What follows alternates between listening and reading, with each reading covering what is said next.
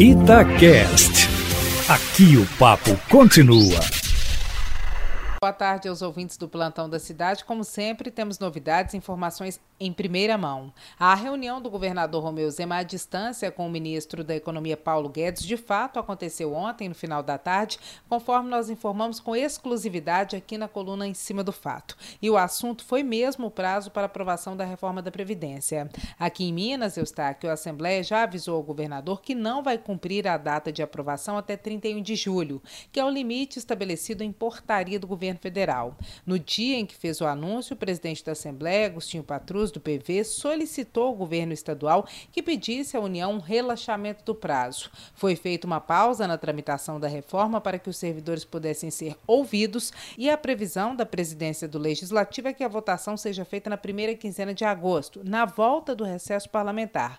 Mas a possibilidade de levar mais tempo que isso não está descartada. A reportagem da Itatiaia apurou que o ministro Paulo Paulo Guedes disse à Zema que o governo de Minas está fazendo o dever de casa, mas pediu tempo para avaliar, já que a decisão impacta outros estados e vários municípios. Inclusive, os secretários municipais de planejamento reivindicam a prorrogação do prazo até 31 de dezembro e afirmam que o ministério já sinalizou positivamente. Zema também pediu que o governo federal não suspenda repasses da União para o Estado, que é o que está previsto na portaria atual, e também solicitou um pouco mais de prazo para a aprovação da reforma. Mas a informação de bastidores é que o governador é contrário à prorrogação mais longa, que iria até o dia 31 de dezembro.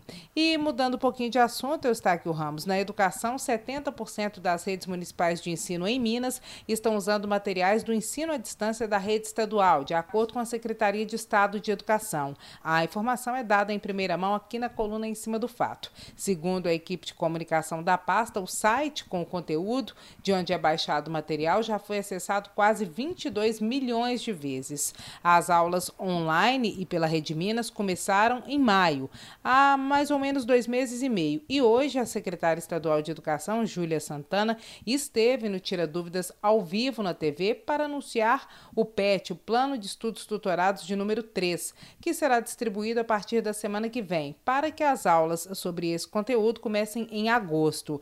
As apostilas, Eustáquio Ramos tem conteúdo para um mês. Significa que, pelo menos no mês seguinte, as aulas na rede estadual ainda serão online. Em entrevista exclusiva à Itatiaia, o governador Romeu Zema havia dito que as aulas presenciais devem ser retomadas no segundo semestre, mas não precisou a data. Pelo anúncio da secretária, significa que em agosto não vai ser, né, Eustáquio Ramos? E agora, em relação à pandemia, em Minas Gerais, 248 municípios aderiram ao programa Minas Consciente, segundo segundo a Secretaria Estadual de Desenvolvimento Econômico, atingindo 6,2 dos 21,1 milhões de mineiros. No entanto, a liminar judicial conquistada pelo Ministério Público obrigando os municípios ou aderirem ao Minas Consciente ou a deliberação de número 17, também do governo do estado, mas que prevê o funcionamento apenas do essencial, parece não estar funcionando muito. Eustáquio, em Mariana, por exemplo, nossa queridíssima cidade, a justiça determinou o fechamento de parte do comércio pela não adesão ao programa Minas Consciente,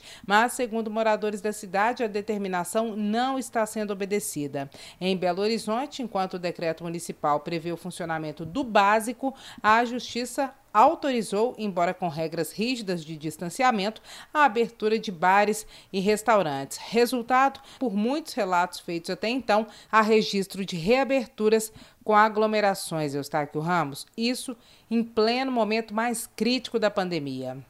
Quem aguenta, Eustáquio Ramos? Quem aguenta? É isso. A palavra do ABC da política de hoje é portaria. O que é portaria? É um documento administrativo assinado por um ministro, por exemplo, que contém instruções sobre a aplicação de leis, regulamentos, recomendações e normas. A definição do ABC da política fica em áudio e em texto na coluna no site da Itatiaia e também no meu Instagram, no arroba Lopes. Amanhã eu volto, Eustáquio, sempre em primeira mão e em cima do fato.